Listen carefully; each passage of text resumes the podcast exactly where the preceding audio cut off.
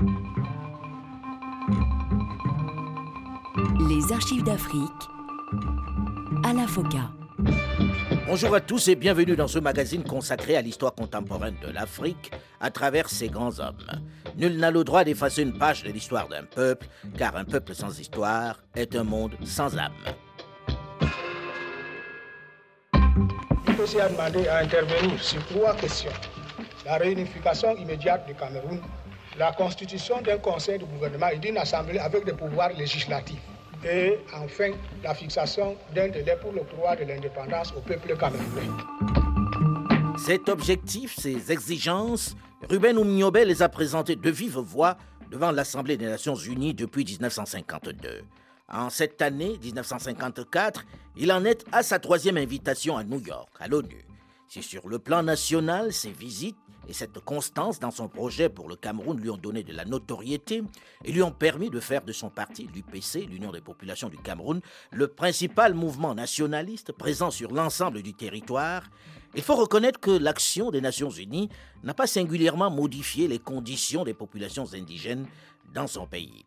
Certes, elles ont quelque peu freiné les velléités de la puissance de tutelle de l'inclure dans l'Union française comme elle le souhaitait, mais elles n'ont pas permis dans le même temps de faire entrer l'UPC dans le jeu politique.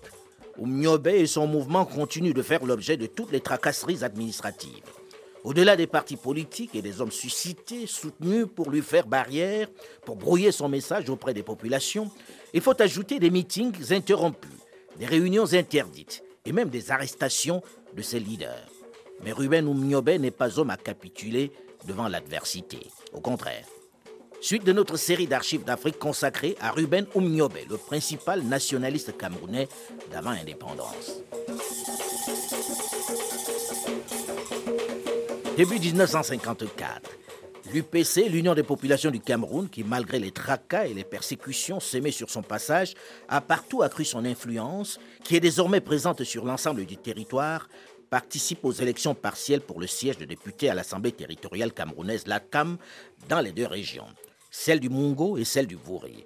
Pour ce scrutin, Oumniobe va faire adopter à son parti une stratégie qui montre bien qu'il envisage dans un futur proche des alliances avec des locaux non militant de son parti. Il décide de ne pas présenter de candidat dans le Vouri qui comprenait la ville de Douala, l'un des fiefs de son mouvement, l'un de ses bastions. Il coupe ainsi l'herbe sous le pied de l'administration qui jouait sur les divisions ethniques.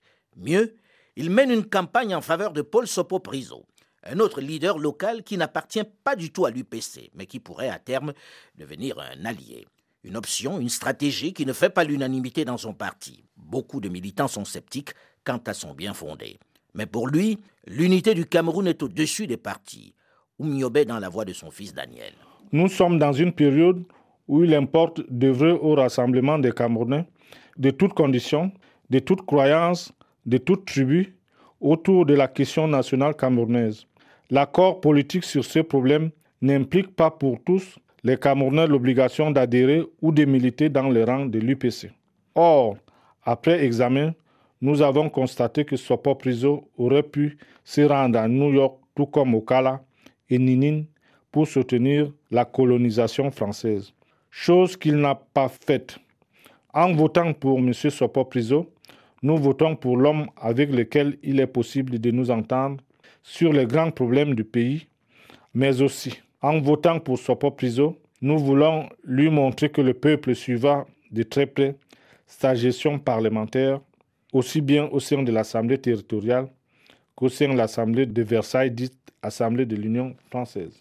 Fort de ce soutien, Paul Sopo Priso devient le nouveau président de l'ADCAM, l'Assemblée territoriale camerounaise. C'est la première fois qu'un autochtone accède à cette fonction. Une victoire qui naturellement réjouit l'UPC. Le docteur Ojoula, principal opposant au mouvement battu, va dénoncer cet accord secret entre Sopo Priso et Ruben Oumniobe.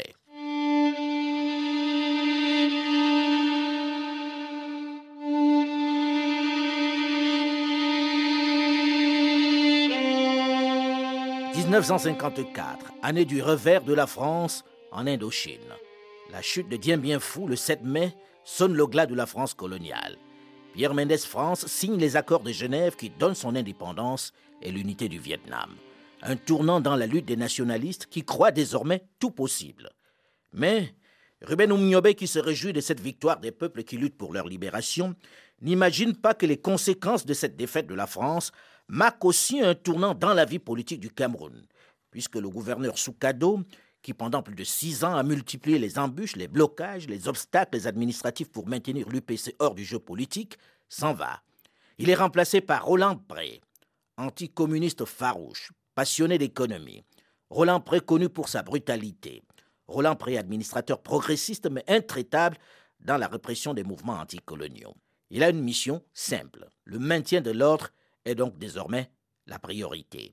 Les militants de l'UPC et les syndicalistes qui s'étaient réjouis du départ de Soukado vont très vite déchanter, puisque dès la mi-février, Roland Pré, qui manie la carotte et le bâton, va aussitôt ordonner la répression des leaders du mouvement. Les arrestations succèdent aux perquisitions à leur domicile et au siège du parti. En même temps qu'il augmente les salaires, promulgue des communes rurales et des conseils de village, il amplifie la répression sur l'UPC. Le 18 avril 1955, le domicile de Ruben Oumniobé est pris d'assaut par la police qui arrête sa femme et ses filles. En très peu de temps, Roland préfère l'unanimité des Africains et des Européens contre lui. Mais il n'en a que. Il faut que ça marche et il faut faire tourner l'économie. Il estime que cette agitation de l'Union des populations du Cameroun est néfaste pour le développement et pour l'amélioration des conditions de vie de population, qu'elle empêche le déblocage des fonds pour la construction du pays. La politique de Roland Pré est simple. Il faut répondre favorablement aux nombreuses revendications des populations, telles que les salaires des fonctionnaires, un peu plus de pouvoir pour les communes et les administrations locales, une amélioration des conditions de travail des salariés, la signature des conventions collectives. Il assouplit en somme les conditions de travail des masses pour les détourner des objectifs et des discours de l'UPC. Ce programme ne réjouit pas non plus les colons qui non seulement ne supportent pas les suppressions de certains de leurs avantages, mais également son intrusion dans le domaine social, dans le code du travail. Cette forte communauté des colons qui tenait l'essentiel des secteurs de l'économie n'approuve pas l'attention excessive que Roland préaccorde aux problèmes africains, surtout ses promesses de faire entrer les Camerounais dans des domaines administratifs du secteur public et privé de l'économie.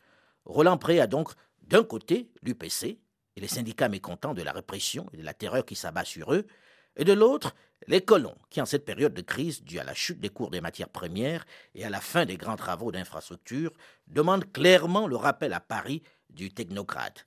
Mais l'intraitable haut commissaire n'a rien à craindre de ce côté-là. il s'est trouvé un autre allié, qu'il a de son côté, l'Église catholique. Tandis que l'administration coloniale multiplie les pressions contre l'UPC, tout en essayant d'apaiser le mécontentement des travailleurs, la hiérarchie catholique mène une violente campagne pour inciter ses fidèles à se séparer ou plutôt à s'éloigner de l'UPC. Le dimanche de Pâques 1955, cinq évêques européens du Cameroun rédigent une lettre pastorale lue dans toutes les églises du pays.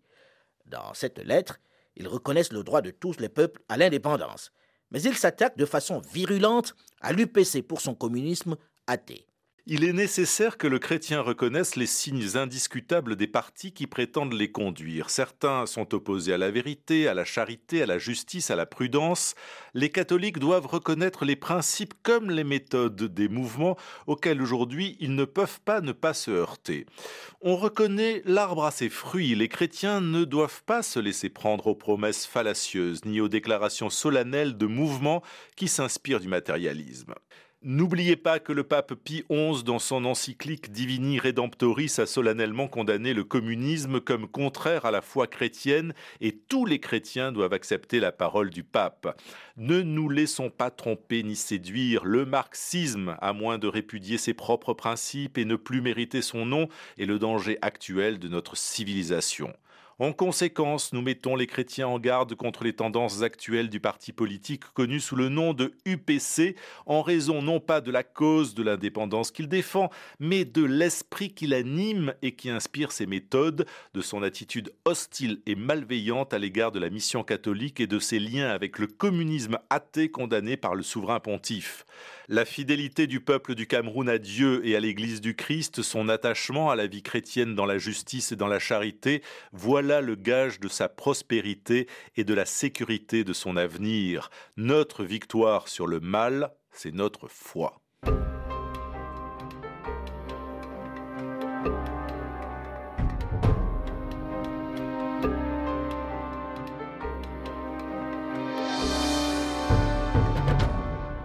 Malgré le respect des Africains pour les lieux et les personnes sacrées et religieux, cette lettre va susciter quelques réactions.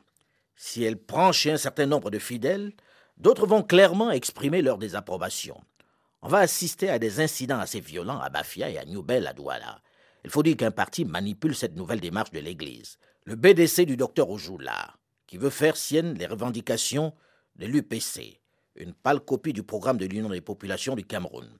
Mais Ruben Oumniobé a le soutien de l'administration et de certains membres du clergé particulièrement zélés. Qui fait quand même une campagne très très violente au niveau de la mobilisation des, églises. L'UPC est présenté vraiment comme euh, partie des parias, des gens, des, terroristes, des, Il est quand même confronté à, cette campagne-là. 5 mars 1955. Oumniobé atterrit à Douala. L'aéroport est bondé. Il revient d'une séance aux Nations Unies. Les militants de son parti ont décidé d'accorder le meilleur accueil à leur Mpodol, leur porte-parole.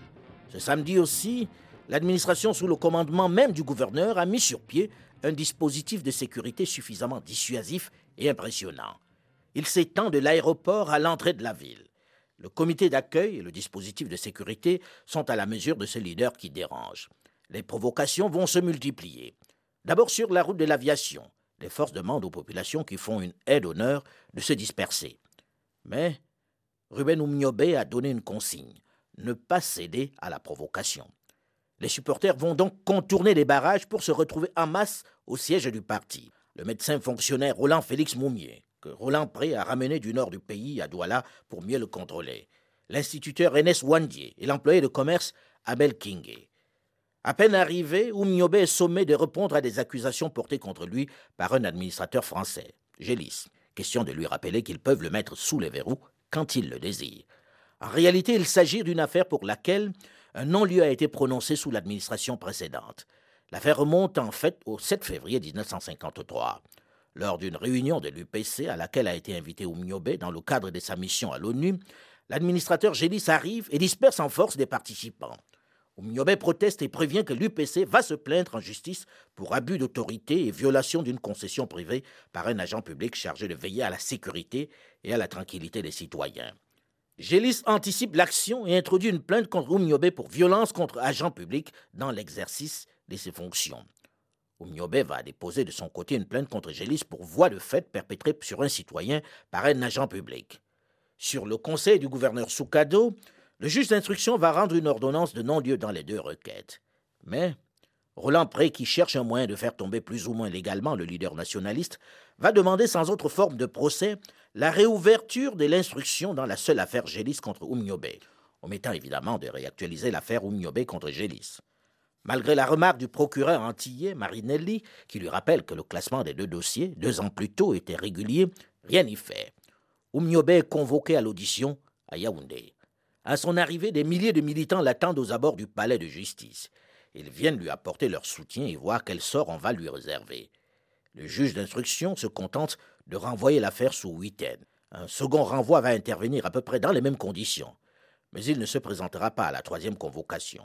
Il a appris par des informateurs qu'un plan pour son enlèvement avait été mis sur pied et qu'il serait effectué lors de son troisième déplacement à Yaoundé. La direction du mouvement décide donc que Oumniobé ne se présenterait plus à la barre de la justice colonialiste. Le secrétaire général du mouvement disparaît ainsi officiellement de la circulation. Mais il faut dire qu'il est toujours à Douala. Même s'il ne prend pas part aux manifestations publiques, il continue de diriger le parti. La visite que vient de faire en Afrique noire M. Pierre-Henri Tetchen, ministre de la France d'Outre-mer, a été marquée à Douala par d'importantes manifestations à l'occasion de l'inauguration d'un ouvrage d'art unique en son genre, le pont du Vouri. Jadis séparés par les deux bras du fleuve, les ports de Douala et de Bonabéry sont maintenant reliés par une route et une voie ferrée qui empruntent les 1830 mètres de ce pont gigantesque appelé à jouer un rôle de premier plan dans la vie économique du Cameroun.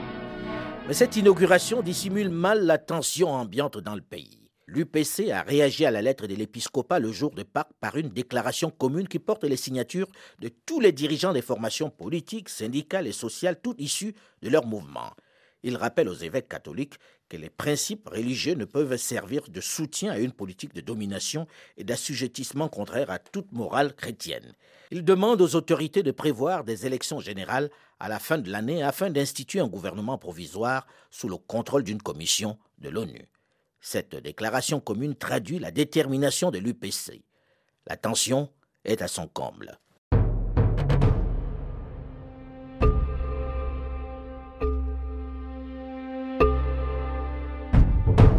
15 mai 1955. Une réunion non autorisée de l'UPC se tient à Mbanga, localité située à une soixantaine de kilomètres de Douala. Elle est aussitôt dispersée par les forces de l'ordre. L'incident fait de nombreux blessés parmi les participants et les forces de l'ordre.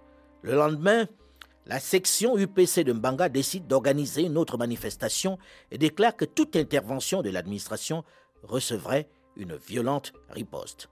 Quand la police commence à disperser les 150 participants, ils se retranchent à un endroit prévu où d'autres UPCistes qui y étaient dissimulés chargent les forces de l'ordre. L'affrontement va faire de nombreux blessés parmi les manifestants et les forces de l'ordre, dont un membre décède à la suite de ses blessures. Plus rien ne peut contenir la colère des militants. Le 23 mai, gonflés par ce qu'ils considèrent comme la victoire de leurs camarades de Mbanga, c'est au tour d'un Konsamba, l'autre bastion de l'UPC, la principale ville de cette région du Mungo, de s'opposer aux forces de l'ordre. C'est l'embrasement. Bernard Camto, ancien militant de l'UPC, il était en Konsamba. Ils ont commencé à tirer sur nous à Konsamba. Ils voulaient nous disperser parce qu'on était beaucoup. Nous, on créé toujours indépendance immédiate. C'est ça que nous demandons. C'est le jour-là qu'on a commencé à verser le sang grandement au Cameroun. À dis le 24 mai. Le 25 mai, c'est la guerre totale qui est débutée à Douala. Et que personne de nous n'avait aucun physique, n'avait rien. On n'avait rien. Ce n'est que les, cailloux et les bouteilles. Qu'est-ce qu'on savait que, puisqu'on ne savait pas que la France pouvait faire la guerre au Cameroun. Pourtant, la guerre est là. Parmi les manifestants venus de Mbanga en Konsamba se trouvent une quarantaine de membres de l'UPC. Ils sont armés de couteaux, de matraques et de machettes. Deux d'entre eux vont être tués. La contagion est rapide. Dans les autres villes aussi, les populations se rebellent. Comme à Loum, une petite localité agricole dans la même région du Mungo, où la prison de la ville et les bureaux administratifs sont pris d'assaut par plus de 250 manifestants. La police sort les grands moyens.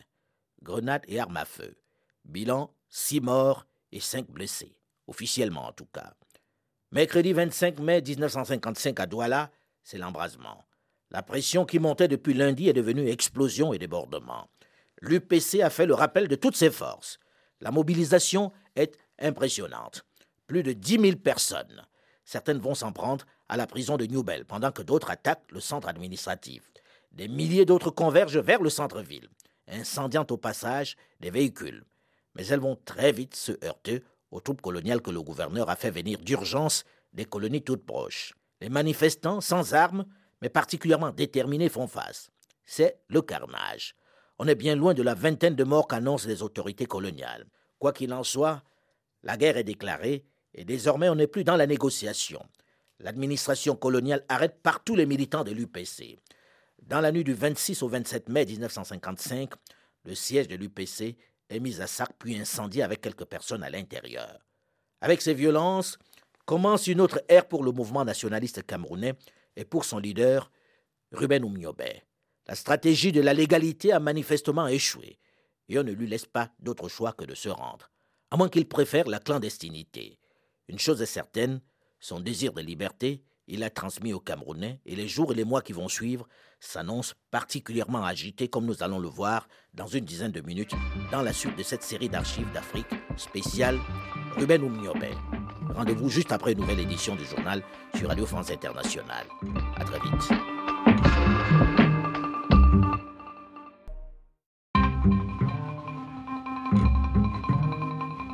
Les archives d'Afrique à la FOCA.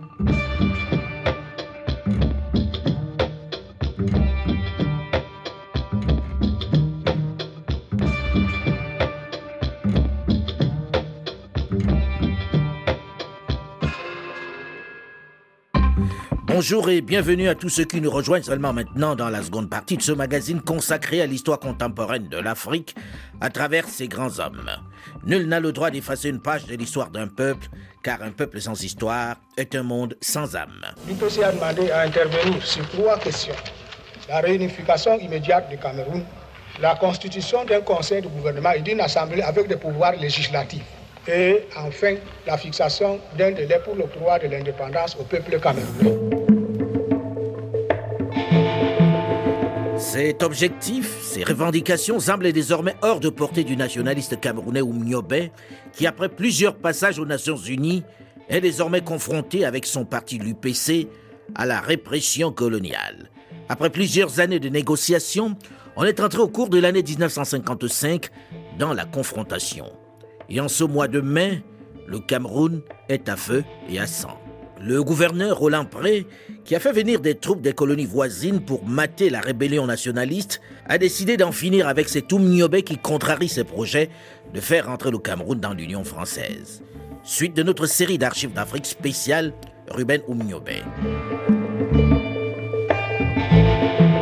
En ce mois de mai 1955, la tension qui régnait s'est rapidement transformée en violence.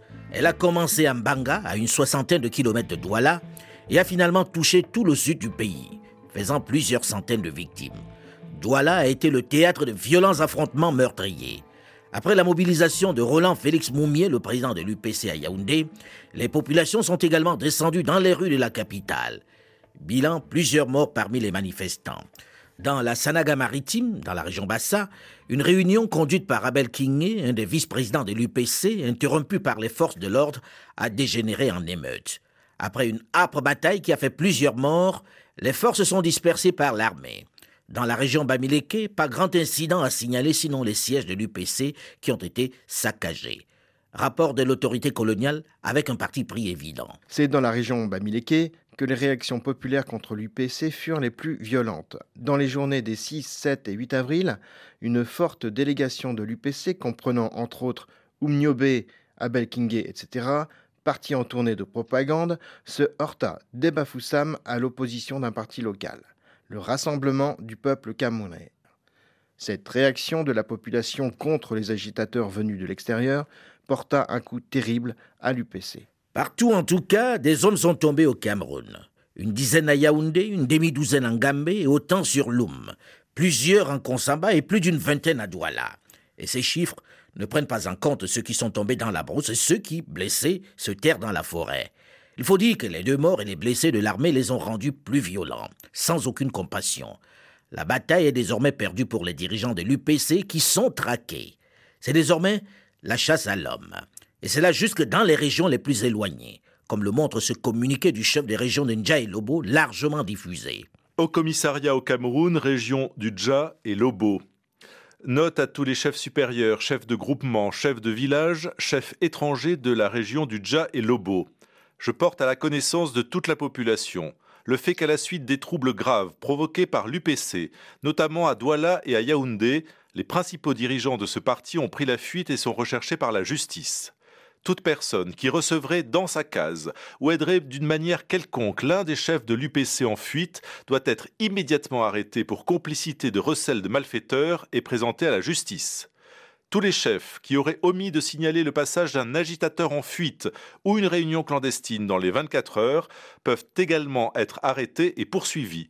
Je rappelle que toute réunion publique ou privée de l'UPC est formellement interdite pour des raisons d'ordre public tout citoyen peut appréhender une personne contre laquelle est décerné un mandat d'arrêt.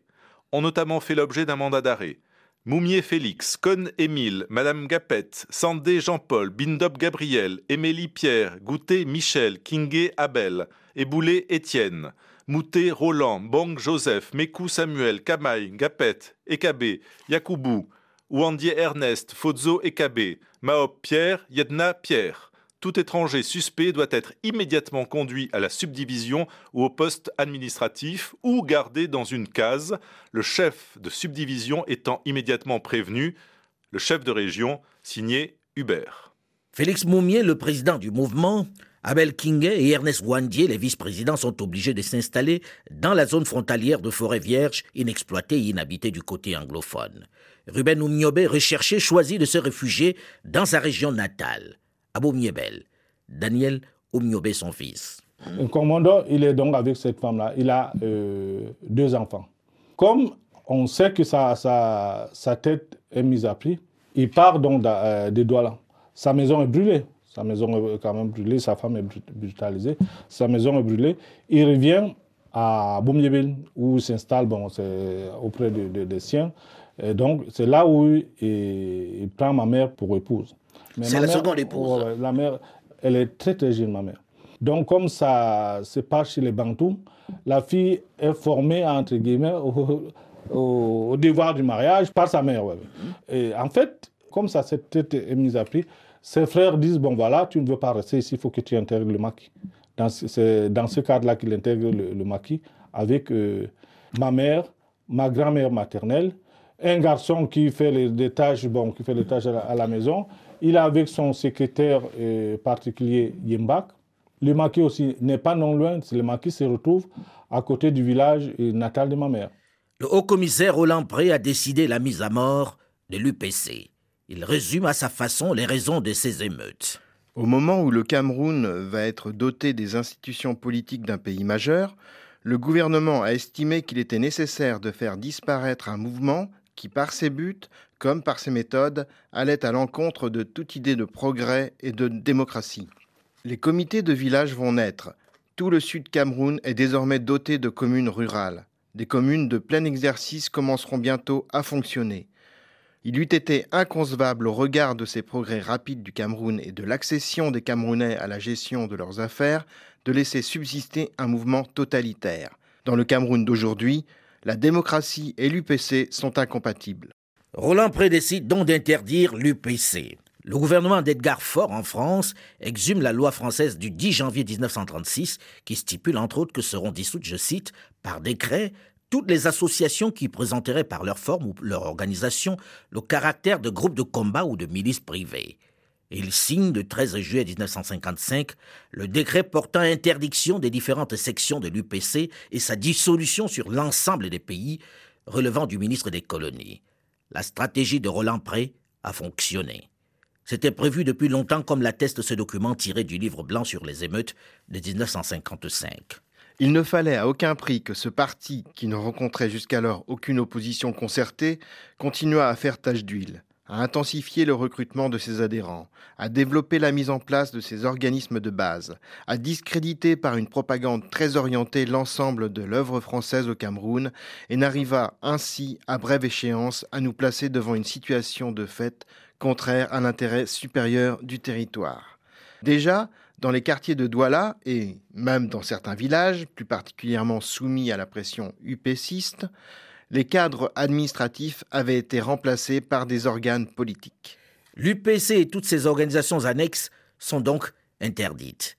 Pendant que la branche la plus radicale gagne la zone anglophone, Oumniobé et ses partisans du pays Bassa gagnent le maquis dans la forêt de Boumniebel. Ils rejoignent la clandestinité. Oumniobé est dans la voie de son fils Daniel. En dépit de la répression et de la corruption, l'UPC s'est affirmé et s'est imposé comme le seul mouvement nationaliste digne de ce nom dans tout le Cameroun. C'est alors que le gouvernement français, après l'échec dans des tentatives d'étouffer le problème camerounais devant les Nations Unies, est résolu de liquider le nationalisme camerounais par la force en fomentant et conduisant les massacres de mai 1955 et en interdisant arbitrairement les trois mouvements populaires. Pierre Mesmer, ancien Premier ministre et ancien haut-commissaire au Cameroun. Roland Pré était un remarquable économiste. Il a toujours pensé que l'essentiel était le développement économique. Et l'UPC était un, un frein à l'économie. Alors il l'a interdit, ce qui a eu comme conséquence d'envoyer dans la forêt. Désormais, le principal adversaire de l'administration coloniale est Oumniobé, qui n'était pourtant pas pour la solution violente. Ernest Rwandier et Abel Kingé, qui sont passés dans la zone anglophone, à Kumba, vont rejoindre assez rapidement l'étranger, Achille Mbembe. Oui, Oum était un esprit suffisamment ferme sur l'essentiel, mais aussi suffisamment souple sur les, les, moyens et les méthodes. Et il est clair aujourd'hui qu'il fut souvent mis en minorité. La proclamation commune qui mit le feu aux poudres se fit contre son avis. Il y eut ainsi un certain nombre de décisions qu'il dut assumer pour préserver l'unité du parti.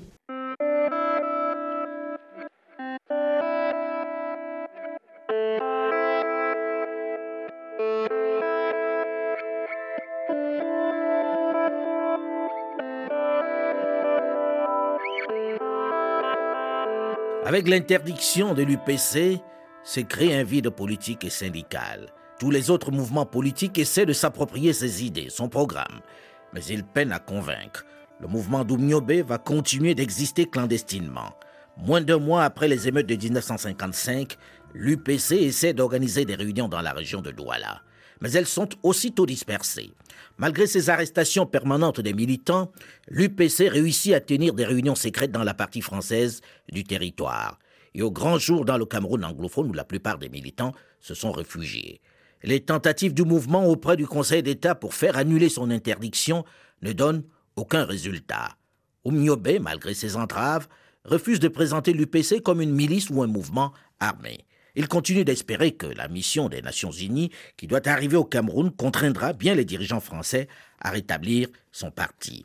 Depuis la dissolution des mouvements qui se réclament de l'UPC, c'est par centaines que des hommes et femmes ont rejoint Oumniobé dans l'organisation politique, administrative et sociale qu'il installe à. Boumniebel désormais dans le collimateur de l'administration coloniale. Boumniebel synonyme de rébellion. Le village est même exclu des marchés périodiques. On s'emploie à le faire mourir. En réalité, même dissoute, l'UPC reste embarrassante pour l'administration coloniale. Bien que clandestine, elle suscite de plus en plus de critiques vis-à-vis de l'autorité coloniale.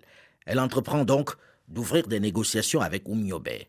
Les premiers signes sont la libération de quelques-uns de ses militants, ceux considérés comme des modérés. Il s'agit de les séparer des radicaux qui sont du côté anglophone. Alors on remet en liberté les syndicalistes Jacques Ngom et Robert Ekwala, et des dirigeants de l'UPC comme le médecin Mathieu Tagny. Le but est de se rapprocher d'Oumniobé pour le retourner, afin qu'il dénonce le radicalisme des autres et se rallie comme ceux du RDA.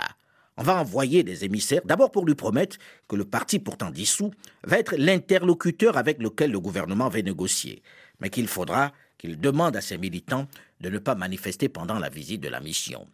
Oumniobé leur fait comprendre d'abord que tout dialogue doit être amorcé avec l'UPC et non avec lui personnellement. Secondo, que toute discussion doit porter sur les objectifs de l'UPC. Il coupe ainsi l'herbe sous le pied de l'administration qui tentait là une opération de retournement qui avait marché quelques années plus tôt avec le président Félix Houphouët-Boigny de Côte d'Ivoire. Collaborer avec l'autorité française et mettre en sourdine les objectifs de son mouvement. Toutes les tentatives pour le retourner vont échouer. Réunification et indépendance ou rien. Un objectif qui n'est pas inscrit dans l'agenda des autorités coloniales. Mais après les élections de janvier 1956, le climat s'apaise quelque peu.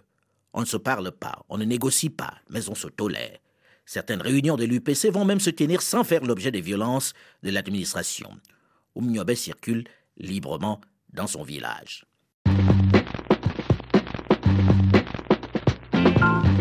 Avril 1956.